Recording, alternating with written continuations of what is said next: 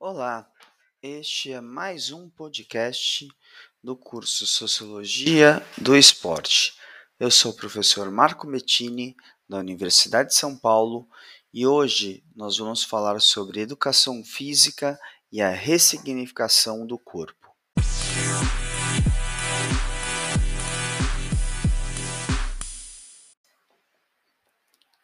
O presente podcast faz uma reflexão acerca do papel da educação física na ressignificação do corpo, face ao estereótipo da corpolatria construído na contemporaneidade.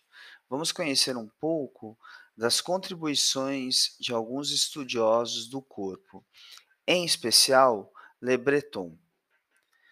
Abordaremos reflexivamente a questão do corpo no fazer educação física, onde professor e os alunos reúnem possibilidades de ressignificação do corpo pela conscientização, superando a fragmentação e propondo a interdisciplinaridade na sua constituição. A reflexão exige, portanto, o reconhecimento da realidade da prática pedagógica na educação física na escola. A escola aqui é um espaço social emancipatório e não apenas um mero reprodutor de práticas. O corpo, então, é considerado por Le Breton como um fenômeno social, cultural e biológico. Ele, corpo, é um eixo de ligação do homem com o mundo. É um fundamento da existência individual e coletiva. O corpo, nos dias atuais, vem se constituindo como objeto obscuro, ambíguo, confuso. Isso em razão do discurso da velocidade dos dias atuais e dos usos das tecnologias que substituem as relações interpessoais. Nos dias atuais, assistimos também uma apologia do corpo como objeto, apoiado aí numa materialidade física, que incorpora então o corpo como fim, portanto, como mercadoria. Nesse sentido, o corpo e a sua corporeidade é socialmente moldável, ainda que seja vivida de acordo com o estilo particular do indivíduo. Desse modo, as pessoas contribuem para moldar os seus contornos, o seu universo e dar ao corpo, ao corpo relevos, formas uh, sociais que necessitam para ser aceito em determinado grupo social. O corpo torna-se então um produto a ser corrigido, um acessório para ser aceito em lugares específicos. Ele torna-se uma defesa para as pessoas uma descrição para a feição do rosto ou reformular as formas do corpo. Dentre as consequências imediatas dessa revolução, principalmente da medicina estética, temos percebidos, um, percebido um grande apelo a idolatria e a imagem narcisista do corpo, que a gente pode ver pelas influências TikTok e etc., que se traduz social e culturalmente nas instituições e nos discursos que são produzidas, produzidos pelas mídias sociais. A escola, enquanto instituição social, não fica imune a tais concepções, incorporando práticas que suscitam a crítica com esse fundo ideológico. A educação física é uma prática pedagógica onde poderia ser utilizado na relação professor e aluno uma dinâmica para construir uma dialogia sobre essa questão do corpo. Esse conhecimento faz parte da grade curricular da escola. O corpo é um objeto de intervenção da escola, do professor e eh, da entidade hã, escolar. É o principal referencial a ser considerado hã, no trabalho do professor e na ação do aluno.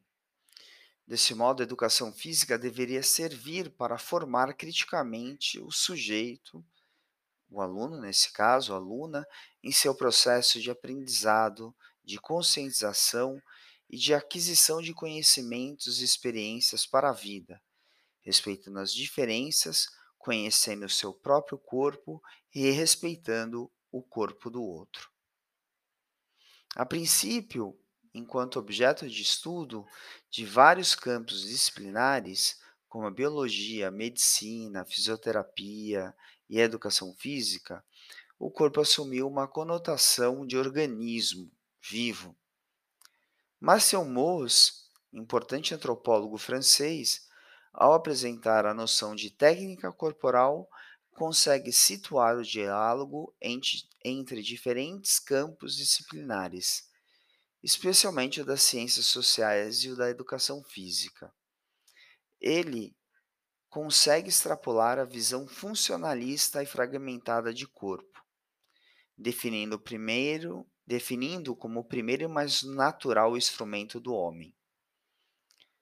Nessa definição, podemos construir alguns aprendizados sobre a aparência corporal, pois responde a uma ação da pessoa relacionada como o modo que ela se apresenta no mundo e como ela se representa no cotidiano, englobando aí desde a maneira de se vestir, de se pentear, de ajeitar o rosto, de cuidar do corpo, etc. Que vai mudando conforme as circunstâncias e de acordo com o estilo da presença do indivíduo nos vários campos sociais. Segundo o Le Breton, o primeiro constituinte da aparência tem relação com as formas simbólicas de organização, de pertencimento da cultura e da sociedade.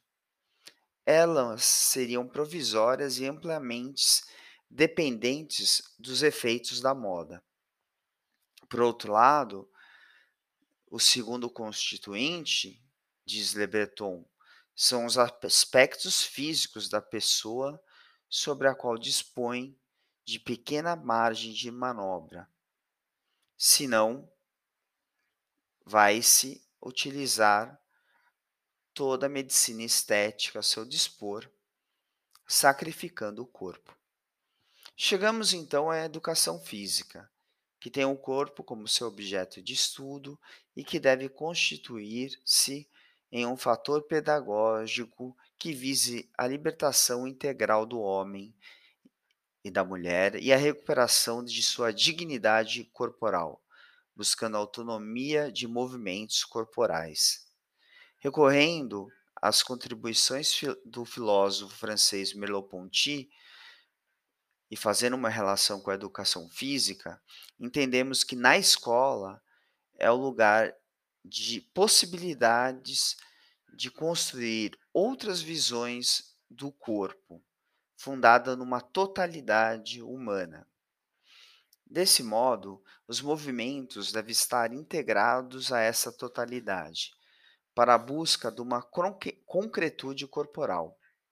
Isso implica necessariamente em compreender a humanidade na sua integralidade.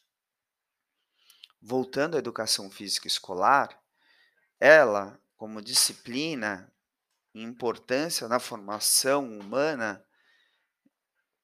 ela deveria ou deve voltar-se à compreensão crítica e o questionamento desse momento e movimento de idolatria à imagem narcisista do corpo, que é um veículo uh, midiático muito forte. Estaria nesse espaço uma condição de ressignificação e de novo olhar do corpo, com vistas a um processo longo, mas importante, de conscientização e de relevância da prática da educação física humanista, como uma atividade necessária à própria condição humana construindo e dando instrumentos para os alunos e alunas para que possam optar pelo tipo de corpo que querem carregar, entre aspas, socialmente. Caberia à sociedade e, logicamente, ao professor a responsabilidade por esse processo de conscientização juntos aos alunos, às escolas e às novas práticas progressistas pedagógicas. A compreensão e o conhecimento do professor acerca de vários paradigmas, como das mídias sociais, vários meios de comunicação, conhecer o padrão imposto pela sociedade, os vários mecanismos de opressão, violência, os estresses diários que se opõem e opõem aos corpos dos trabalhadores, a ditadura do consumo dos alimentos agressivos ao corpo, como os fast foods, e o tratamento mercadológico dos corpos, dos corpos, com a medicina estética tendo uma força imensa na sociedade brasileira. Esses são horizontes de conhecimento que não podem ser perdidos de vista para a construção desse conhecimento crítico. Afinal, esses usos e malefícios que acometem o corpo reforçam o fato de que este é uma construção social e cultural resultante de um processo histórico que precisa ser considerado e bem fundamentado para uma sociedade progressista.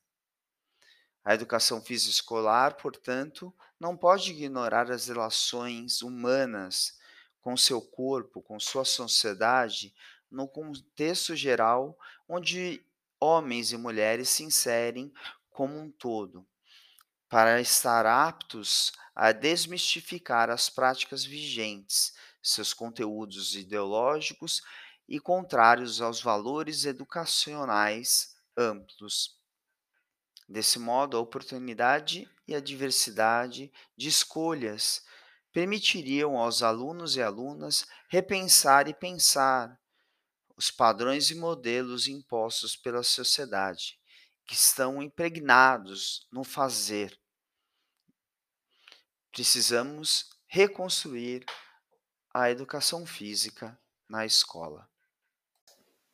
Esse tema faz pensar em alguns conceitos chaves, como imagem narcisistas do corpo e ressignificação do corpo. Busca também um questionamento.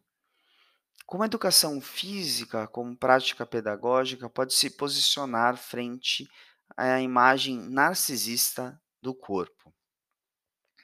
Tenho como como indicação um filme, que é O Cisne Negro, de 2011, do diretor Darren Aronofsky. Fala sobre a obsessão da Nina, que é uma bailarina, para conseguir dançar o Lago do Cisne. Então, como fica essa questão, e há vários estudos uh, relacionados a problemas da imagem corporal e as bailarinas. Uh, na literatura, eu recomendo o livro Afetos Ferozes, de 1987, cuja autora é a Vivian Gornick, que é uma história uh, de um elo, de uma crônica que retrata a sociedade de uma era em que as mulheres começam a se tornar protagonistas de suas próprias histórias, que é muito interessante. Como artigos acadêmicos complementares, eu recomendo o, o artigo denominado A Intervenção do Professor de Educação Física junto a alunos do ensino médio sobre o fenômeno do corpo culto ao corpo, que foi publicado na revista Conexões em 2011 por Assariti e Daolio. O outro artigo acadêmico que eu recomendo é o artigo publicado por Oliveira de Oliveira e o professor Vaz, denominado sobre corporalidade e escolarização, contribuições para a reorientação das práticas escolares da disciplina de educação física. Foi publicado na revista de Goiânia Pensar a Prática em 2008. Essas são minhas indicações. Então, esse aqui foi mais um podcast do curso Sociologia do Esporte. Eu sou o Marco Bettini, professor da Universidade de São Paulo. Nos vemos aí no próximo podcast. Obrigado.